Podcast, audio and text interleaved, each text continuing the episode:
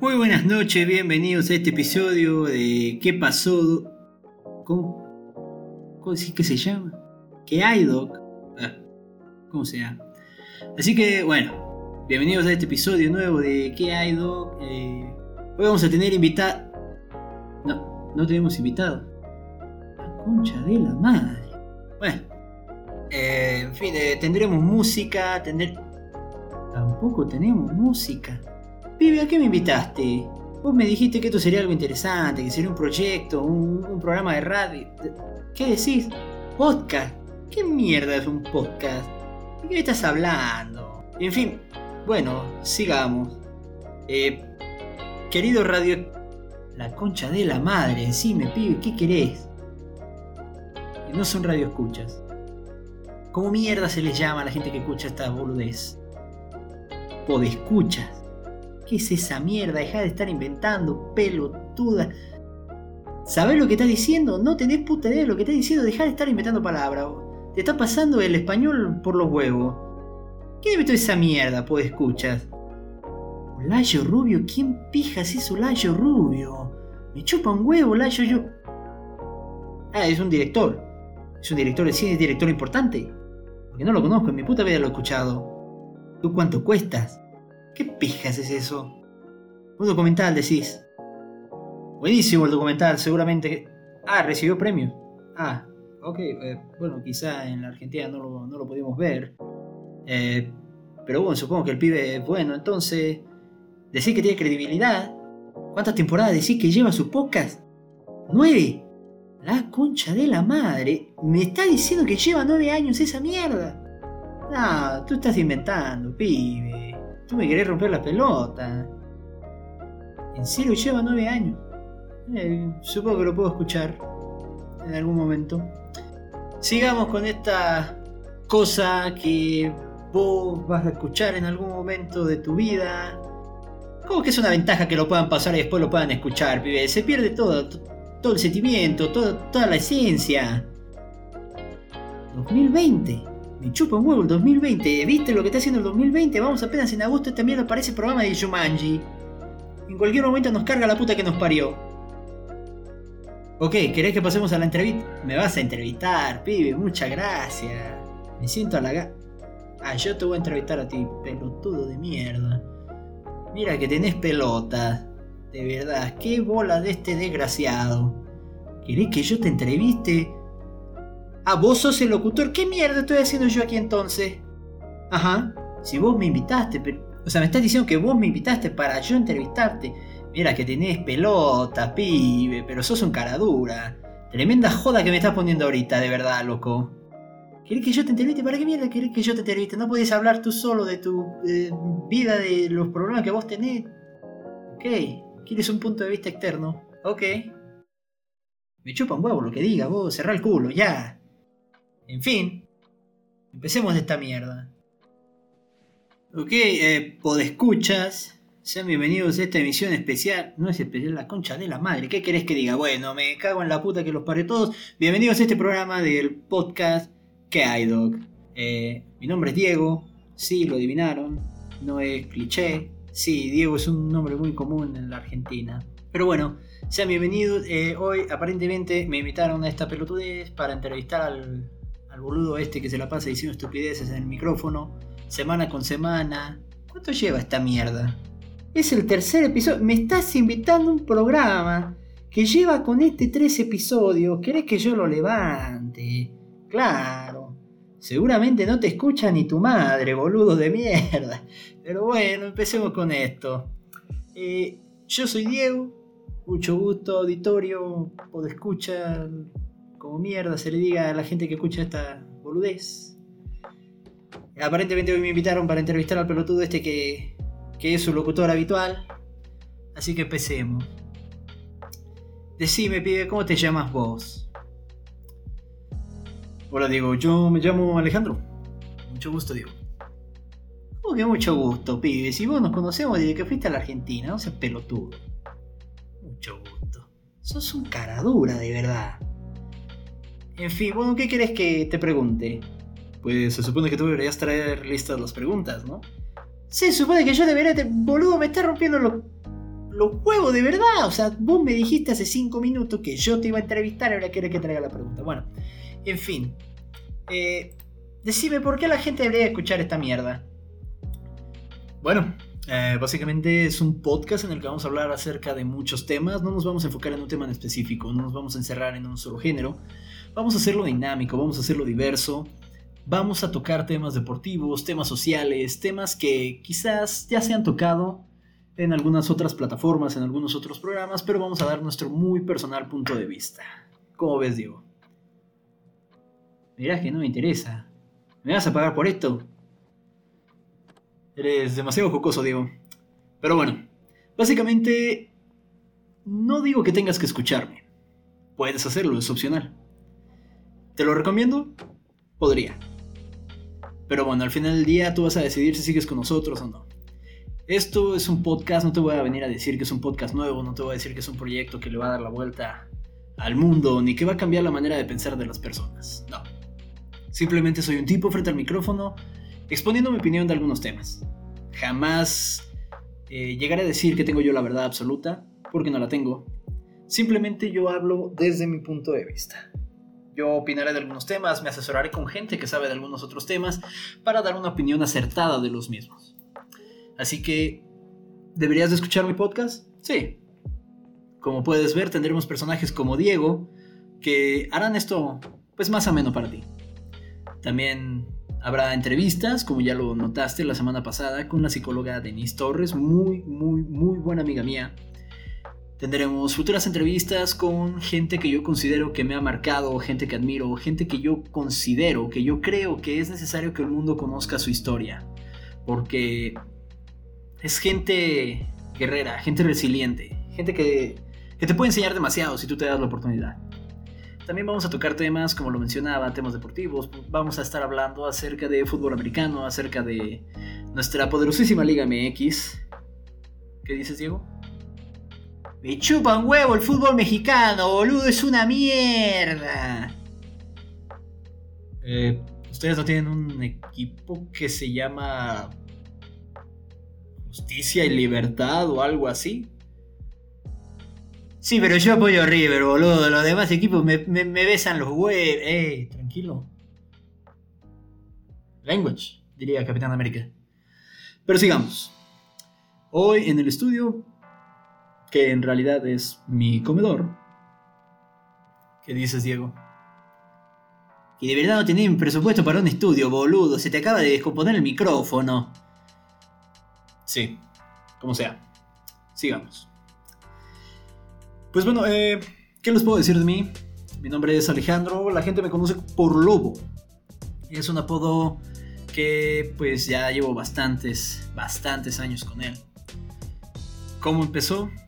Empezó de manera sencilla, se fue volviendo parte de mí al grado de que mucha gente me presenta incluso como Lobo. Llego a pensar que quizás no recuerdo mi nombre. Eh, tengo 30 años, soy nacido en la Ciudad de México, he vivido en varios lugares, eh, California, Minnesota, Argentina, Cuba, Guadalajara. Eh, tuve una breve estadía en Playa del Carmen, una aventura que desafortunadamente fracasó por el tema de la pandemia. No toquemos el tema de cómo nuestro gobierno está manejando eso. Pero, pues bueno, me aquí de regreso en la Ciudad de México con este proyecto. Este proyecto, sé que muchos se preguntan ¿Por qué se llama ¿Qué hay, Doc? ¿Qué pasó, Diego? Decime, ¿sos doctor? Mm, no, no soy doctor. Entonces, ¿por qué esta mierda se llama? ¿Qué, qué, qué, pasó? ¿Qué, ¿Cómo mierda se llama? ¿Qué hay, Doc? Sí, eso. Ok. Esto es a raíz de una persona que yo conocí en Guadalajara. Eh, su nombre es José Luis Juárez Benítez. Es es una persona a la cual le tengo muchísimo cariño. Eh, sinceramente todo esto empezó por las narraciones de Cristian Martinoli y Luis García, también conocido como el Doctor García. Esto fue a raíz de el apodo de Luis García, que le dicen el Doctor García. Eh, solíamos ver, José Luis y yo, todos los partidos de la Liga MX, porque no había nada más que hacer en Guadalajara. Eh, nos volvimos muy amigos, eh, como les comentaba, es una persona a la cual le tengo muchísimo cariño. Y llegó el punto en el que él me decía Doc.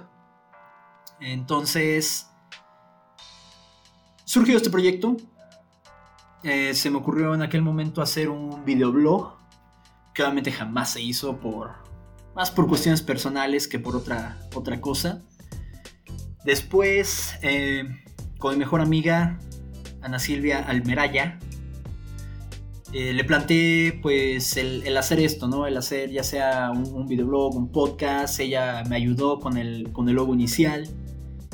Eh, pues ella al principio iba a estar demasiado involucrada, pues tiene, tiene ideas muy, muy padres, muy chidas. ¿Qué pasó, Diego? Pero si vos decís que tiene ideas padre, que tiene ideas... ¿Por qué decir padre? En fin. Si vos decís que tiene ideas buenas, ¿por qué? ¿Por qué está haciendo esta mierda? Ok, digo, cállate. En fin. Una vez que hablé con mi amiga Ana, eh, pues básicamente decidimos el nombre tal cual de, de, este proyecto en el que ella también iba a estar involucrada. Desafortunadamente hoy en día, pues en cuestión de de tiempos, proyectos, ya no coincidimos como, como hace algunos años. El nombre decidí dejarlo por, no digamos tributo, pero agradeciendo a estas dos personas, a, José Luis y a Ana, eh, que me, me, apoyaron desde el principio, me impulsaron a hacer esto. Y pues bueno, eh, mi vida ha dado demasiados giros. Eh, hoy me encuentro en un punto en el que puedo dedicarle tiempo a esto, en el que de verdad puedo pues enfocarme en esta, en esta nueva etapa, así que espero que puedan seguirnos acompañando, espero que puedan conocer más de mí, que me acompañen a lo largo de este viaje que sinceramente no lo hago con fines de lucro, simplemente quiero divertirme, quiero hacer algo que muchas, eh, muchas gentes, eh, vaya. Pero mira que no sabes ni hablar, pelotudo de mierda. ¡Viejo Perdón. Muchas personas ya me habían dicho que, era una buena idea hacer algo así. Decidí hacerles caso y pues aquí me tienen. Básicamente de locutor, anfitrión, productor y todólogo de, de este proyecto que hay, Doc. Eh, quiero aprovechar también para agradecer a Mike Mendoza, eh, un amigo que pues nos ayudó con la nueva imagen, eh, el diseño del nuevo logo del podcast. Lo pueden encontrar en la página de Facebook, en mi perfil de Instagram y pues bueno, aún no le hago Twitter al podcast. Creo que necesitamos tener un poco más de audiencia para que esto ya sea un poco más rentable. Pero de momento, bueno, tenemos la página de Facebook. Eh, que hay, Doc? Eh, abre signo de interrogación. Que con acento en la E, hay, coma, Doc cierra signo de interrogación. Sé que suena demasiado complicado, pero aquellos que saben escribir bien no van a tener problema para encontrarlo. Aquellos que no, pues van a sufrir un poco. También nos encuentran en Spotify, en SoundCloud. Tenemos el canal de YouTube donde estamos eh, manejando lo que son los videos de las entrevistas. Eh, lo ideal era pues invitar a la gente aquí al estudio slash comedor del departamento para poderlos entrevistar, pero bueno, por cuestiones de pandemia, obviamente no se puede, entonces vamos a estar manejando los videos de esta manera. Desafortunadamente por Diego se nos extendió demasiado esta introducción, pero bueno, quiero aprovechar para decirles el por qué, por qué escucharme, porque siento que se pueden divertir, ¿qué les ofrezco? Pues datos interesantes, temas eh, de igual manera interesantes, curiosos, eh, muy, muy, muy desde mi perspectiva. Nuevamente, no aseguro tener yo la verdad absoluta, jamás la voy a tener, es solamente mi punto de vista. Eso no me hace a mí portavoz de nadie, nadie es responsable de lo que yo diga, ni siquiera de lo que diga Diego. Entonces, no se preocupen, lo que yo diga es mi punto de vista, no lo hago con fines de lucro, no me están pagando. El día que alguien me quiera pagar por un anuncio o algo, al chile sí me voy a vender porque hay que pagar renta, ¿no? Entonces, ¿qué pasó, Diego? O sea, vos me estás diciendo que si alguien llega, te ofrece dinero, vos te vas a vender, vas a sacrificar todos tus ideales, tus principios. ¿Sí? Básicamente lo que estoy diciendo. Pero vos me dijiste en la Argentina que, que vos tenías principios, que vos no querías ser capitalista, víctima de, del neoliberalismo. ¿Por qué me pones la mano en la boca? Cállate, digo. Está sonando López Obrador. Y me caga López Obrador. Spoiler alert. Pero bueno, el tema de hoy es la vida en call center. ¿Has trabajado en call center, Diego? He de admitir que no. No, desafortunadamente yo tengo esta mierda, ¿cómo se llama? Eh, autoestima. Eh, entonces básicamente la autoestima no me permite hacer esas boludeces. Ok, vaya. Bueno, la vida en call center. Eh, este fue el tema votado por muchos de ustedes en nuestra red social. Y cuando digo muchos, fueron como 5 votos de los 8 seguidores que tenemos. ¿Qué es la vida en call center? Básicamente es jugarle al todólogo. Y no me lo, no me lo pueden negar, ¿no? Tienes que saber eh, cuestiones de servicio técnico, tienes que saber cuestiones de facturación, de finanzas, servicio al cliente, ser psicólogo de algunos clientes, aguantar insultos, eh, malos tratos. Pero también tiene su lado bueno. Cuando yo estuve trabajando en el call center de una compañía de renombre que tiene su portal de internet y eh, encuentras cualquier tipo de mercancía y es... no voy a decir el nombre porque no quiero problemas legales, pero digamos que es amazing. Entonces, eh, cuando yo estuve en ese call center, tuve experiencias de todo tipo. Eh, llegué a tener llamadas en las que sentía yo que bien o mal había ayudado, hacía la diferencia, pero también obviamente tenía que soportar a los típicos estadounidenses que insisten que América es un país y no un continente. Definitivamente habría que checar las cuestiones de clases de geografía en los Estados Unidos, porque a partir de México hasta la Patagonia, todo es México. O sea, vos me estás diciendo que los estadounidenses de mierda dicen que todo es México, o sea, México es el país más grande del mundo, a la mierda la Unión Soviética.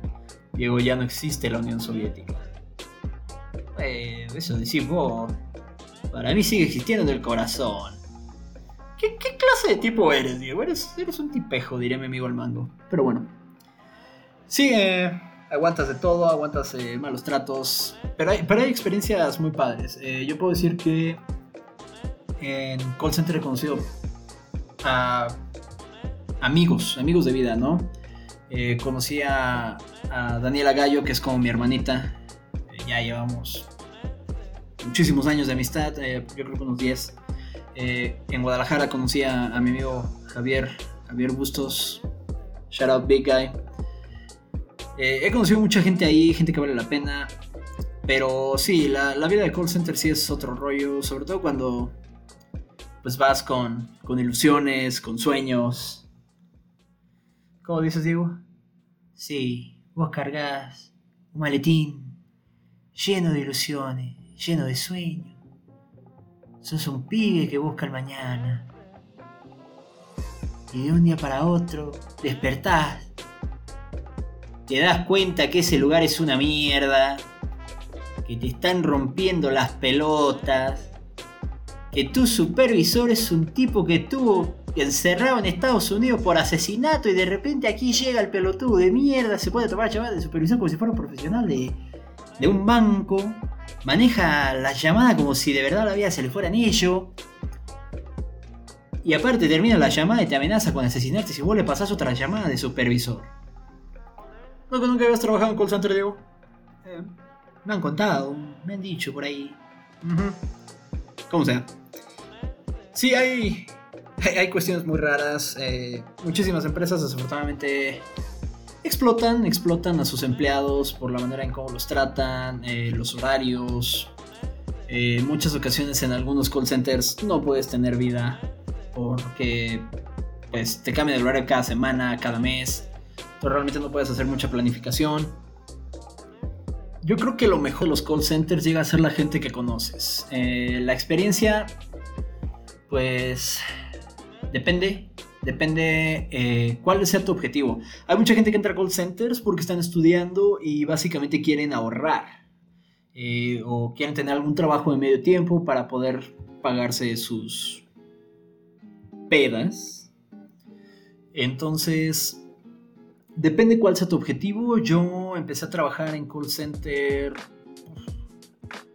aproximadamente creo eh, 19 años aproximadamente.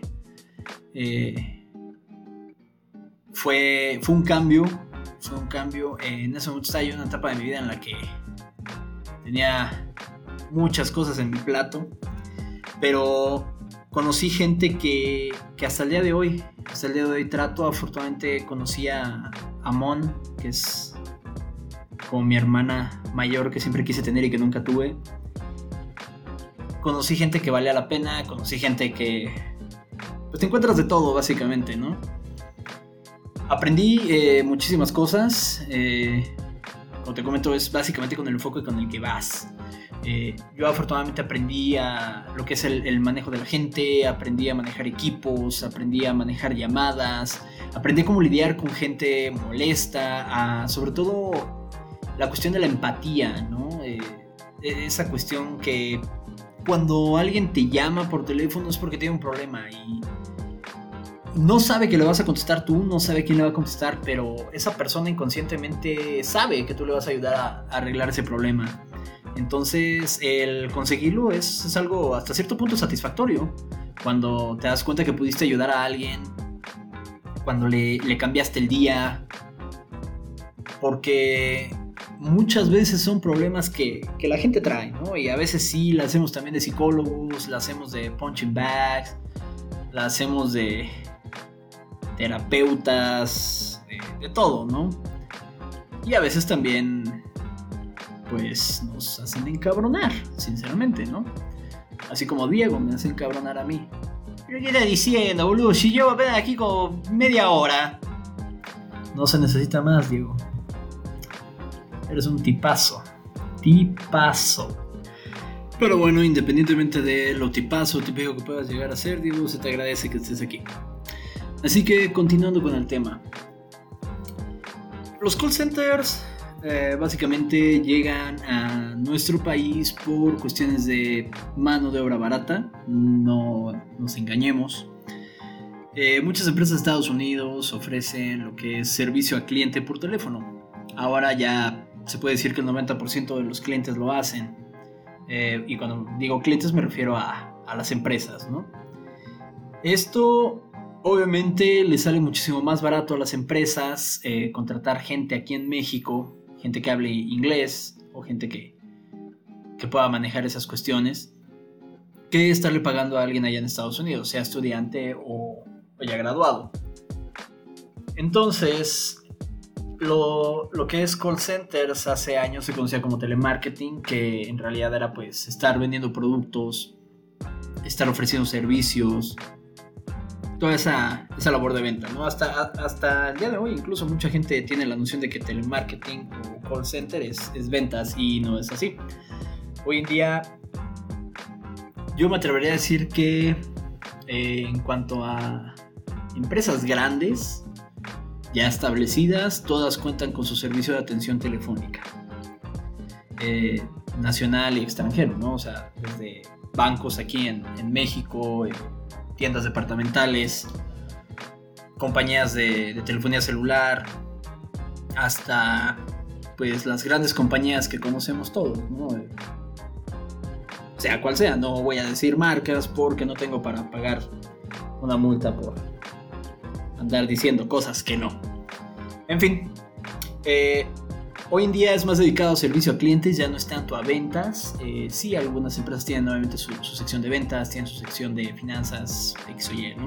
Eh, yo estoy en una empresa que básicamente eh, la parte de call center se le llama Service Desk y se encarga nuevamente de atender a toda la gente en Estados Unidos que no sabe cómo prender una puñetera computadora.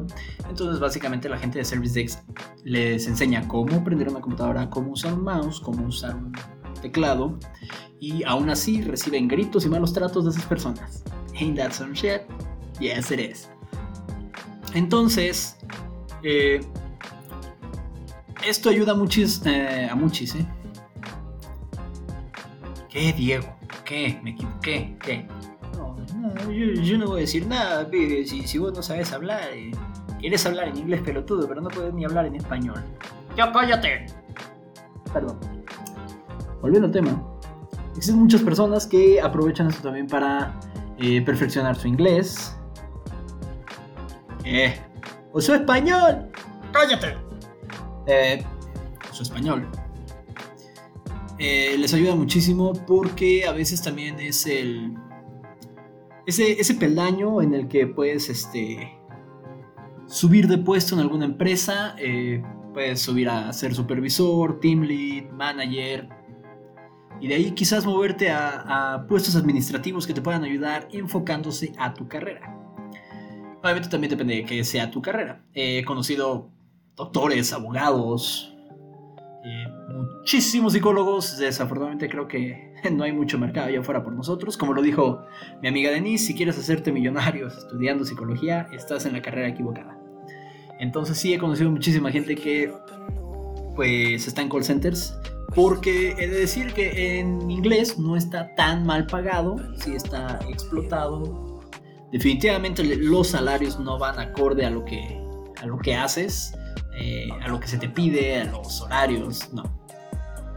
Eh, existe como todo, existen ambientes en los cuales tú te puedes desenvolver, puedes crecer profesionalmente, puedes aprender demasiado si tú te enfocas. Obviamente si tú vas con un plan de aprender cuestiones de liderazgo, cuestiones de manejo de equipo, cuestiones de negociación incluso, si tú sabes eh, enfocarte, lo puedes lograr, sin problema alguno. Si no, pues va a ser un trabajo que quizás llegues a odiar. Yo en lo personal odio los call centers por muchísimas cuestiones y experiencias que viví especialmente en Guadalajara, donde he de decir, Guadalajara pues obviamente eh, es provincia, pero a pesar de eso sí tiene buenas empresas, pero no pagan quizá como deberían. Sí puedo decir que obviamente la vida en la Ciudad de México es muchísimo más cara, es muchísimo más barato en Guadalajara, pero pues los salarios sí quedan a deber un poco.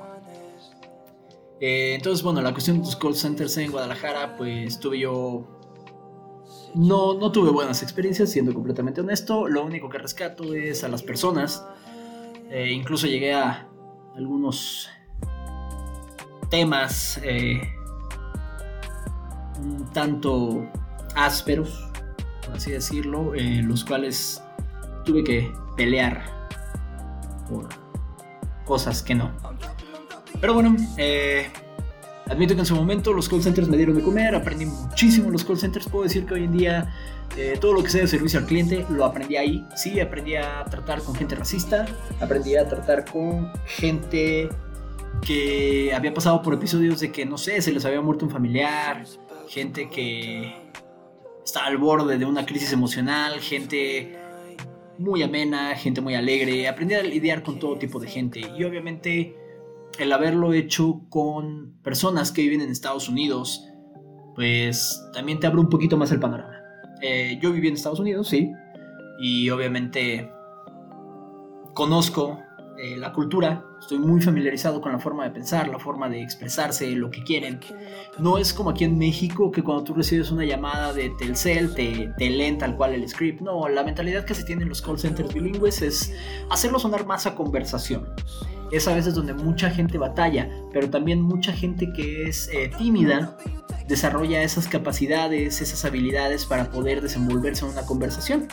Y después son los que están aventándose las turbochelas en las fiestas. True story. Así que no es del todo malo.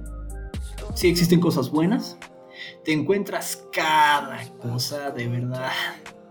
Hay, hay muchas anécdotas, tanto mías como de gente que conozco, que de verdad te, te, botan la risa, ¿no? No las voy a contar ahorita porque tenemos planeado un programa especial en el cual obviamente haremos una, una reunión por Zoom con gente que trabaja en call centers para que ellos personalmente nos cuenten sus experiencias y pues escuchar de primera mano todas esas eh, experiencias jocosas, eh, frustrantes, salerosas, raras que, que todos hemos vivido. La vida en call center yo te puedo decir que lo veo como un peldaño, ¿no? Eh, es un peldaño en el que tú puedes aprovechar lo que te da siempre y cuando tú estés atento que no es realmente el mejor lugar para hacer una carrera, no es el mejor lugar para, para desarrollarte a largo plazo. Tómalo como una experiencia en la cual tú vas a aprender, vas a tener bases que te van a ayudar a crecer en otros lugares, vas a aprender a convivir con gente, vas a aprender a ver el lado del negocio y vas a vas a divertirte, porque te puedo decir que básicamente trabajar en un call center es como estar en la prepa o en la universidad, pero pero recibiendo tu quincena. Entonces, está de poca madre, la verdad. Pero siempre yéndote con cuidado, porque a veces los errores que cometemos, e, en el momento no nos damos cuenta que esos errores pueden repercutir de, de manera trágica incluso en la empresa, porque no dimensionamos eso, ¿no? Eh, muchos hemos cometido errores en llamadas, muchos hemos hecho tonterías y no, no sabemos el lado del negocio, ¿no? No sabemos cómo afecta eso a la, a la empresa. Ya cuando lo ves, pues ya cambia tu, tu, manera de pensar. Pero mientras tanto yo te puedo decir que no siempre es una experiencia mala, como, como mucha gente la, la pinta. Todo depende de tu, de tu mentalidad al final del día, ¿no? Todo depende de cómo afrontes la situación, eso es algo que yo siempre le he dicho a la gente, ¿no? O sea, si, si quieres cambiar la manera en la que vives, cambia la forma en la que piensas, ¿no? Entonces, yo la verdad me divertí mucho mientras estuve en call centers, eh, por lo menos aquí en, la Ciudad de México. Conocí gente que, que vale su peso en oro, amigos eh, de vida que hasta el día de hoy frecuento. Entonces, todo depende con qué mentalidad vayas. Eh, te vas a encontrar también con los clásicos mercenarios que pues solo están buscando dónde pagan más para irse para allá, no, no tienen nada de estabilidad laboral. Eh, no caigas en eso, es un consejo que te puedo dar. Curricularmente hablando, te pega demasiado el estar brincando de trabajos a cada rato. Eh, y, obviamente sin una razón fundamentada. En un call center no es como que te hagan una oferta. En, otro tipo de trabajos puede que te busquen y te superen esa oferta. Me ha pasado. Y, y ahí sí es válido, ¿no? Sobre todo porque desde el principio tú eres, eh, debes de ser honesto y decirle, ¿sabes qué? Actualmente pues estoy aquí, bla, bla, bla, y ya entras en esa negociación. Eh, en un call center, sinceramente no, no va a pasar, no te van a buscar, no te van a mejorar una oferta.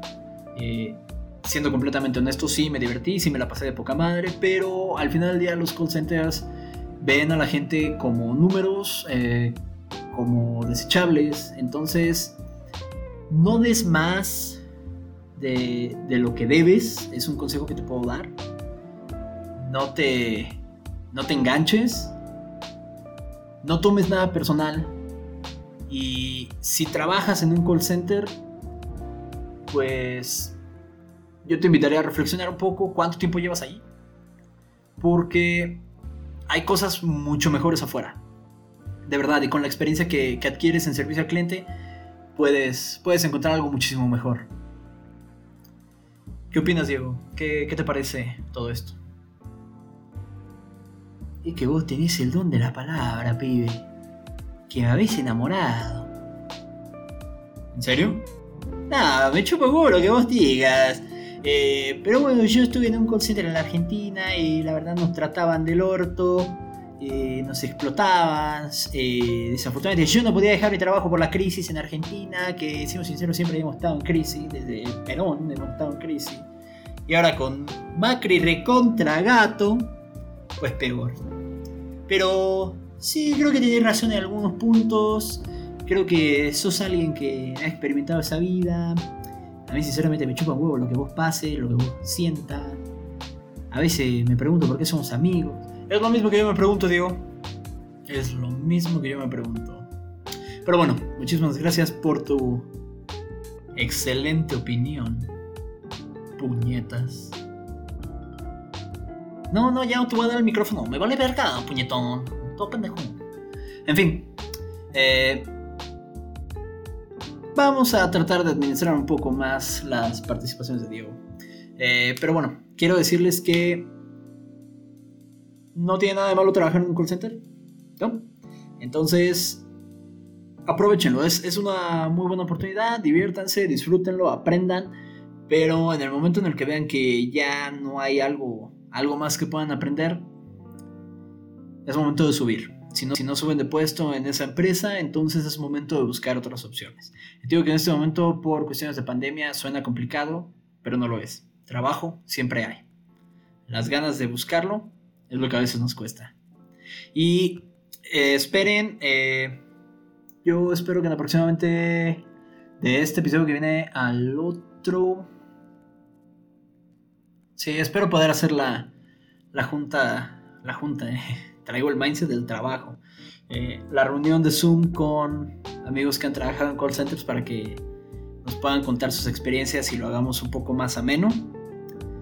Y pues puedan tener ese, ese rato. Les prometo que se van a divertir. Hay, hay, hay muchas anécdotas que de verdad no te la crees. No te la crees cuando, cuando alguien te las cuenta. Vamos a, tratar de meter también a gente que, trabaje con chats, porque también es cagadísimo cuando, cuando tomas chats. Entonces, va a estar bueno. Eh, este episodio pues fue un poco más de, introducción de mí, porque entiendo que bueno, ya van dos episodios y no sabían ni quién carajo era yo, ni, qué hacía, pero bueno, también poco a poco me van a ir conociendo. Eh, de momento, pues como les había comentado, Lobo, 30 años, estoy en este proyecto, espero poder prosperar y poder entretenerlos durante un buen rato y pues que esto crezca, ¿no? Para que podamos hacer mejores cosas, cosas más interesantes y ver hasta dónde llegamos, ¿no? algunos dicen que el límite es el cielo, yo digo que, que no. El límite no es el cielo, el cielo es apenas el principio, entonces vamos a seguir, vamos a ver qué nos depara el, destino. Mientras tanto, prepárense porque vamos a tener próximamente eh, un especial, probablemente dos episodios de el movimiento Black Lives Matter. Vamos a también tener especial de la cultura hip hop. Vamos a tener entrevista con una persona que yo admiro mucho. La siguiente entrevista es con Montserrat, eh, mi amiga, mi hermana mayor. Eh, una persona que, me ha ayudado mucho, que me ha marcado mucho, que admiro. Eh, ella la siguiente entrevista, la van a conocer, van a ver lo que yo veo en ella y se van a dar cuenta porque es una persona que, me ha marcado. Vamos a tener la reunión con las personas que han trabajado en call center. Vamos a tener otras dinámicas. Y bueno, como hay que comer, llegó la hora de los anuncios. ¿No te ha pasado que estás en la oficina, estás en tu casa y todo se ve gris? ¿No te ha pasado que sientes que le hace falta algo al entorno? No sé, algo que le dé vida. Pues bien, te tengo la solución. Si tú tienes ganas de cambiar los colores en el ambiente, de que tu lugar de trabajo, tu casa, tu cuarto tengan más vida, la respuesta es Concrete. ¿Quién es Concrete? Bueno, te platico. Es una empresa 100% mexicana dedicada al diseño y a la elaboración de piezas decorativas. Los productos de Concrete son artesanales y están elaborados con todo el amor y compromiso dedicado a cada uno de sus clientes. Ellos aman la versatilidad de nuestro país, por eso se inspiran en ello para crear diseños frescos y hechos a la medida para decorar cada rincón de México. Así es, ellos aman las plantitas. Puedes seguirlos en Instagram en concrete.mx. Ahí puedes hacer tus pedidos de plantitas. Es súper sencillo. Te digo a continuación los pasos. 1. Eliges el modelo que más te guste. 2. Eliges tu color favorito. 3. Eliges entre cactus, suculenta o velita. 4. Elige la piedrita que acompañará a tu maceta. 5. Completa tu pedido. Realiza tu compra mediante mensaje directo en Instagram concrete.mx. Es muy sencillo, no te vas a arrepentir. Yo te la recomiendo. Así que recuerda, si necesitas algo de color y vida en tu entorno, la respuesta es Concrete.